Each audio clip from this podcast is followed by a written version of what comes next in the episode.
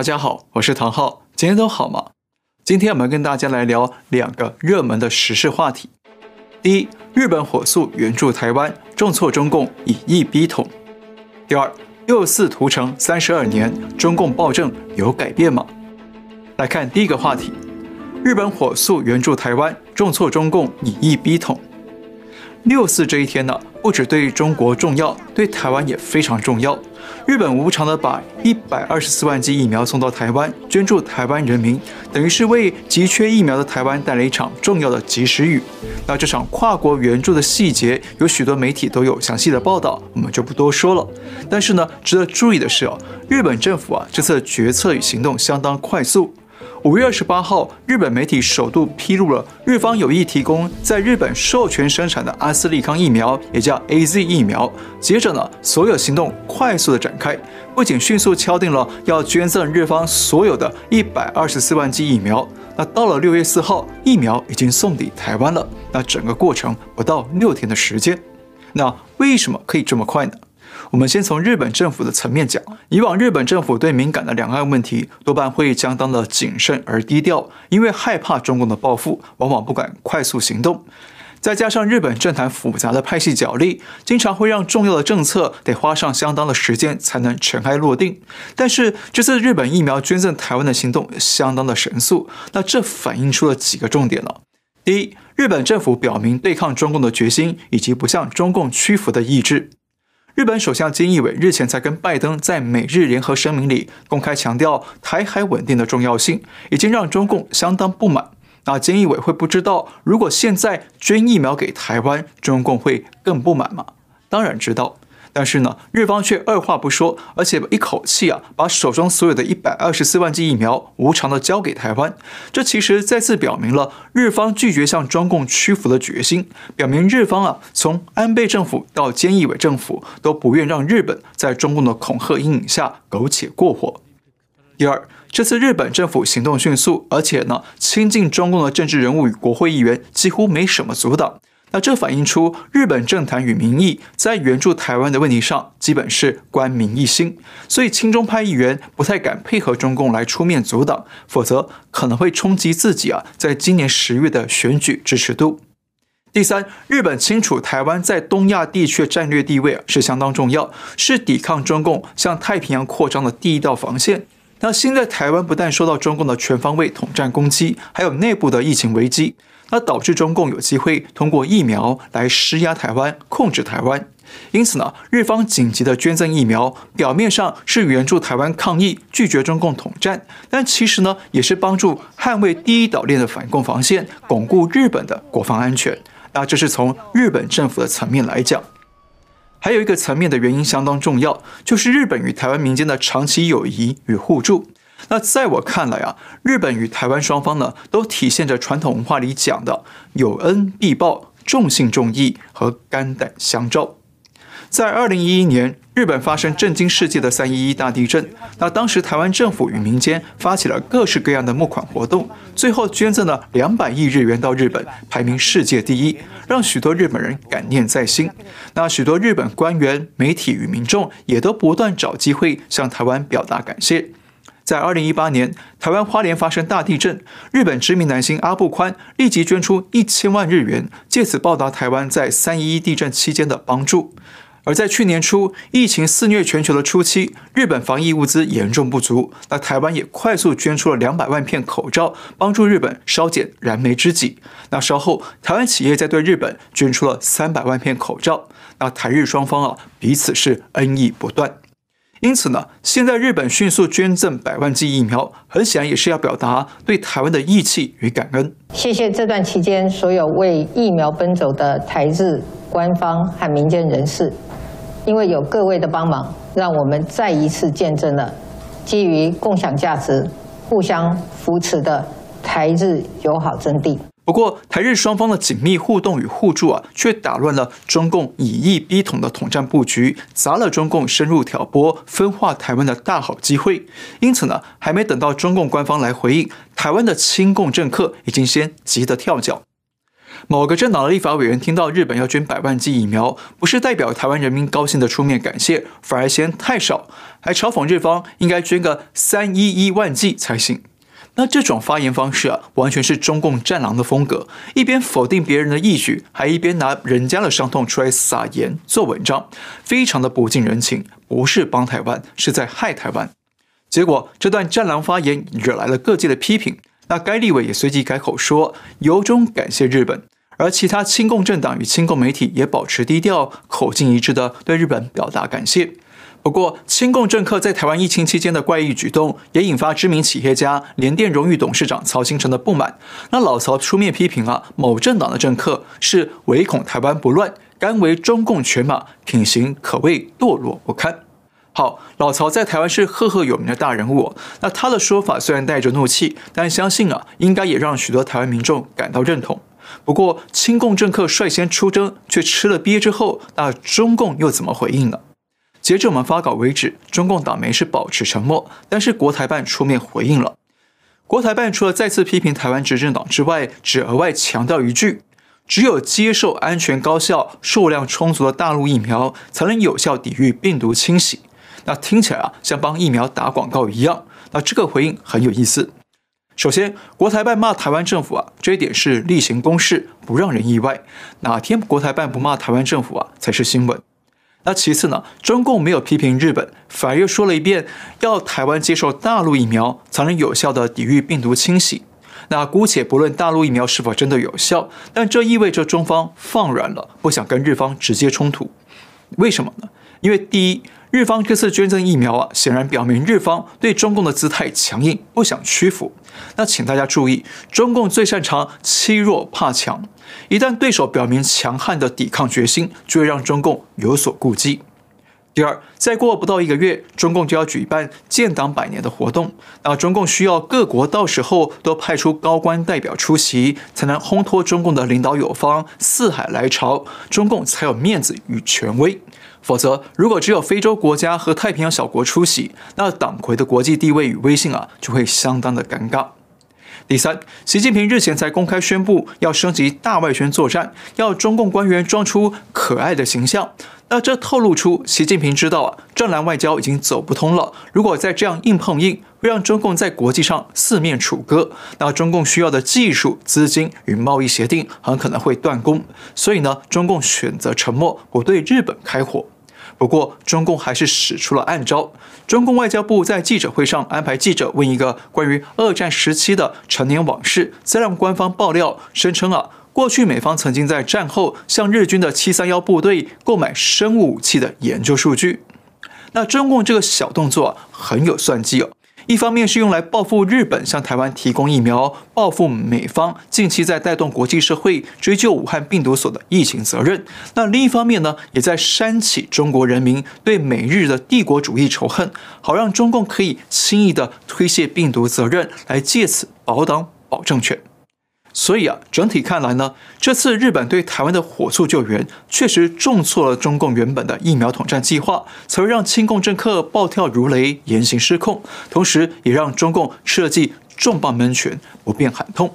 但是呢，百万剂疫苗对台湾只是个救急的临时雨哦，还不能解除台湾的疫情警报。那接下来，台湾还需要更全面、更严谨的防疫与抗疫工作，彻底把疫情压制下来，才能解除中共对台湾逼统的危机。再看话题二，六四屠城三十二年，中共暴政有改变吗？在我们发稿这一天，刚好是六月四号，也是六四天安门事件三十二周年的日子。那六四事件也叫做六四屠城。不过呢，现在可能有不少年轻朋友不太清楚这段历史。在一九八九年，有数以万计的年轻学生，他们反对中共官员贪腐，呼吁改革，聚集到北京天安门广场，写下轰轰烈烈的民主浪潮，但却遭到中共军方残酷的镇压，成为震惊全世界的历史伤口，并且对中国的政治社会带来深远影响。那因为时间相当的久远了，加上中共是全力掩盖，那海内外有不少人可能不知道或者不清楚这段历史，所以呢，我们特别取得美国新唐人电视台的授权，带大家来回顾这段尘封记忆。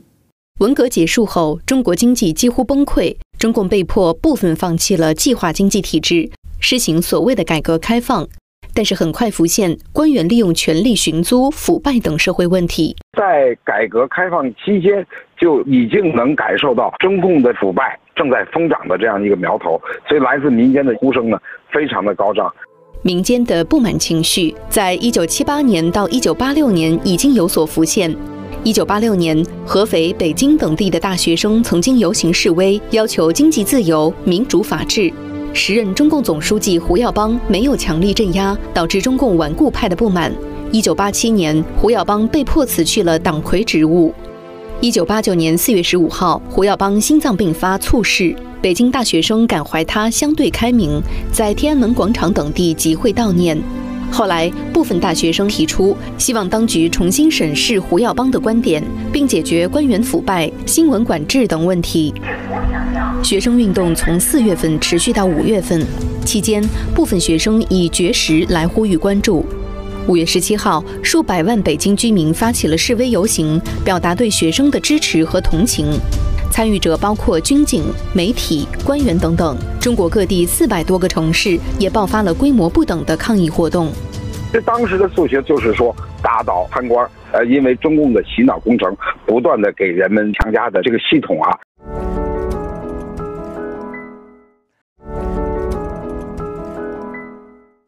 已经生效了。所以很多人呢是什么呢？就是呃，我只反贪官，我不反皇帝，我反这个贪污腐败，我不反体制。那这个抗争的活动虽然诉求低，组织并非很严密，但是足以令中共恐惧到来自人民的力量。无所谓。时任中共总书记赵紫阳同情学生，主张对话解决。五月十九号，他前往天安门广场，呼吁学生结束绝食。但是当天，中共的强硬派就决定实施戒严。次日，中共党内大佬私下决定罢黜赵紫阳。六月三号下午，中共部分党政军高层再次开会，将学生的和平请愿定义为所谓的反革命暴乱，并决定当天夜间由军队和武警开进天安门广场，实行武装清场戒严。戒严部队指挥部的命令给各部队的命令是：不惜一切代价，采取一切手段。在指定时间到达指定地点。六月三号晚上，中共三十八军、六十三军、二十八军等十多个集团军从北京各个方位向天安门广场推进，大批民众自发设置路障，试图阻止军队推进。六月三号晚上约十点，三十八军在天安门广场西方约十公里的长安街五棵松路口开始向示威民众开枪，随后在木樨地再次大规模地向民众开枪。据长期调查六四真相的学者吴仁华统计，当时对民众开枪的军队至少有中共陆军二十军、三十八军、三十九军、四十军以及空降兵第十五军。另外，仅在六部口就有至少三辆坦克从背后追压学生，压死至少十一人，多人受伤。当时我在现场看到那一片那么惨烈的场面，所以跟很多学生我们一路哭喊着。呼喊着幺零六幺零六，请所有的市民记住这辆坦克，记住这辆坦克。他还往小胡同里面追杀，哎，就当场就是我看到就是三四个人就倒在那个血泊里面。后来我又回去了，那时候我就跑到了这个一个墙根底下，一个七十多岁的，一个北京的一个蹬三轮的一个老大爷，跟我一块蹲在那个墙根下面。这个这个这个老大爷，这个说的话我一辈子我也忘不了。他说什么？说共产党真是，真是这个这个就缺了八辈子的那个得了。小日本当年进北京城都没这么杀人呢。清场行动持续到六月四号的清晨约五点三十分。六月四号上午的六点多钟，当时我们是从广场撤出来，这些军队，他们在完成了清理广场之后。占领广场的坦克，他们又从广场掉头，从我们的身后疯狂地冲杀了正在走回学校的学生队伍。啊，我就是其中的一个受害者，我的双腿被坦克碾去了。我的周围有很多的北京各高校的学生被碾压致死，有的被碾压得面目全非，甚至于成为一种肉酱。事件中的死难人数至今被中共掩盖，海内外的人权团体调查推估介于数百到数千人之间。而英国国家档案馆二零一七年解密的文件显示，有中共国务院的成员透露，六四镇压至少造成一万平民死亡。美国白宫二零一四年的解密文件也引述戒严部队消息人士说，约有一万零四百五十四人死亡。六四屠杀不是一次性的事件，可以说大大小小的屠杀从来没有结束。法轮功、家庭教会、藏人、维族人、强拆、强迫堕胎、黑监狱，这些都说明六次屠杀在中国还在继续。真相是非常非常重要的。让所有的下一代铭记中共对中国人民所犯下的罪行，这是非常珍贵的一个史料。好，六四还有很多的细节啊，我们先不多讲。不过呢，我认为从六四爆发直到现在已经三十二年了，但是这三十年来却凸显了一个重点，就是中共的暴政本质从来不会改变，现在没有变，将来也不会改变。那对于那些一直宣称中共在变好、变开明的人，只能说声抱歉了。因为从六四到今天，可以看出中共一直延续着至少五项的暴政本质。本质一：杀人如麻，用人民鲜血堆砌红色政权。中共从建政以来，就是靠着大量的杀人来斗争反对势力，制造恐惧，稳固自己的恐怖独裁。像中共早期的三反、五反。土改、四清以及后来的文化大革命等等一连串的政治运动，本质上都是反复屠杀人民来维稳政权。美国《华盛顿邮报》曾经披露说，从中共建政以来，造成中国人非正常死亡已经超过八千万人。而刚刚我们在影片里也看到，根据美方的解密文件，六次屠杀也至少造成一万零四百五十四人死亡。然而时至今日啊，中共对人民百姓的屠杀依然没有停止，只是变得更隐晦、更狡猾、更地下化。比方说，香港反送中期间，就不断有年轻抗争者离奇死亡，或者被自杀、被失踪，还曾有影片拍到年轻人被送上港铁列车，送往中国大陆的集中营，生死未卜。那中国爆发疫情期间，中共不但极力掩盖疫情真相，从不公布真实伤亡人数，对外宣称仅有四千多人死亡。然而，相对于其他欧美先进国家的死亡人数，中共的数据不但相当可疑，而且还被发现，光是武汉地区的真实死亡人数可能是官方数据的十倍以上。换句话说，中共为了营造抗疫胜利的大国形象，为了维护政权稳定，不惜让数以万计的人民百姓被病毒杀害而视若无睹。那这不等于是中共放任病毒屠杀人民吗？那这不也证明了中共确实靠着杀害人民来建造红色政权吗？本质二，惧怕自由民主人权，消灭普世价值。一九八九年的六四事件是中国人民争取自由、民主与人权的历史性标志事件，但最后却以中共的全面血腥镇压而画下句点。那三十年后，二零一九年的香港反送中抗争是香港人民捍卫一国两制、捍卫自由、人权与法治的历史性事件，但最后却同样在香港警方与中共武警的暴力镇压之下画下休止符。后来，中共再祭出了香港国安法，以及改变香港选举制度，葬送了香港的自由、人权与法治。那这些举措都证明，中共的集权暴政非常惧怕自由、民主、人权、法治等等普世价值。他们口头上虽然也宣称啊，中国人民有自由、有民主、有人权，但都是被中共偷梁换柱过的假自由、假民主、假人权。事实上，早在二零一三年，中共内部就曾经向党内干部发出了一份九号文件，强调西方宪政民主与普世价值是中共的反动潮流，如果不消除的话，他们就会失去手中掌控的权力。因此呢，消灭普世价值，不让人民拥有自由人权，是中共一以贯之的暴政本质。本质三：谎言统治，欺骗百姓，篡改历史真相。六四事件发生的时候，有许多外国媒体在天安门广场拍下了中共武力镇压学生的现场画面，但是事后中共却对外全盘否认、睁眼说瞎话，坚称天安门广场没有死一个人，引来国际社会的反弹。后来中共也在国内全面篡改、掩盖这段历史，仿佛从来没有发生过。那这也是许多中国年轻人不知道六四的根本原因。三十年后，中共爆发见证史上最严重的瘟疫，但中共却对内下令掩盖疫情，对外拼命说谎，结果导致全球爆发大流行。即便后来被学界、媒体与民众陆续揭穿了部分的真相，但是中共依然全盘否认。甚至中共还发表了一份完全符合官方论调的抗疫白皮书，用三万多字的篇幅吹捧中共是如何的公开、透明、负责，但却暗中篡改了许多事实。接着，中共还高调举办一场抗议表彰大会，表面上庆祝抗疫胜利，实际上则是吹捧中共英明神武，同时呢，也借此否定外界对中共的种种质疑。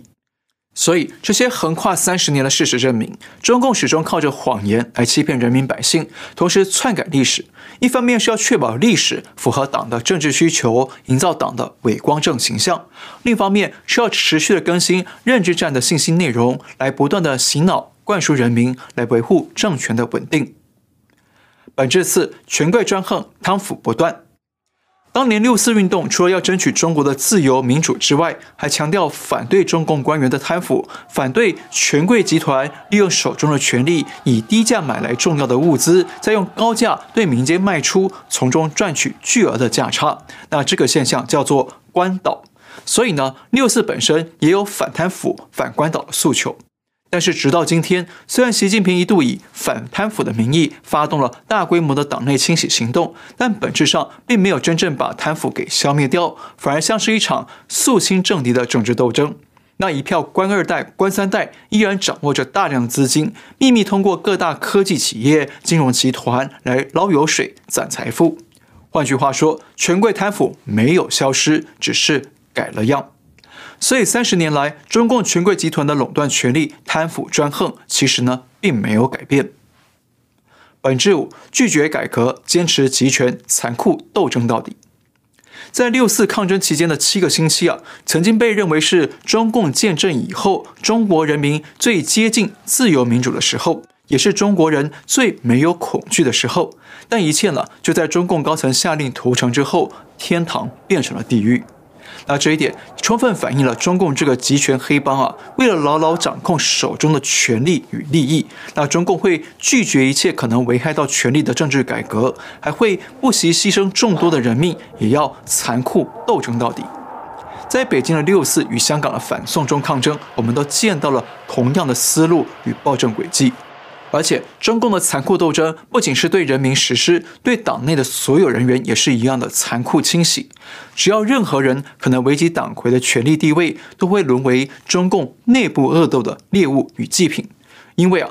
斗倒敌人，永世不能翻身，是中共最根本的生存逻辑，也是中共的自保之道。那看到这里啊，相信您应该也充分明白了，中共的暴政本质从来都不会改变，将来也不会改变，除非中共解体。所以，任何人宣称中共变好了，中共变开明了，其实呢，都是没真正看懂中共，或者只是在装睡、装糊涂而已。好，今天先聊到这里。如果你喜欢的节目，请记得订阅、留言、按赞，也请您介绍给更多的朋友们知道。感谢您收看，我们下次再会。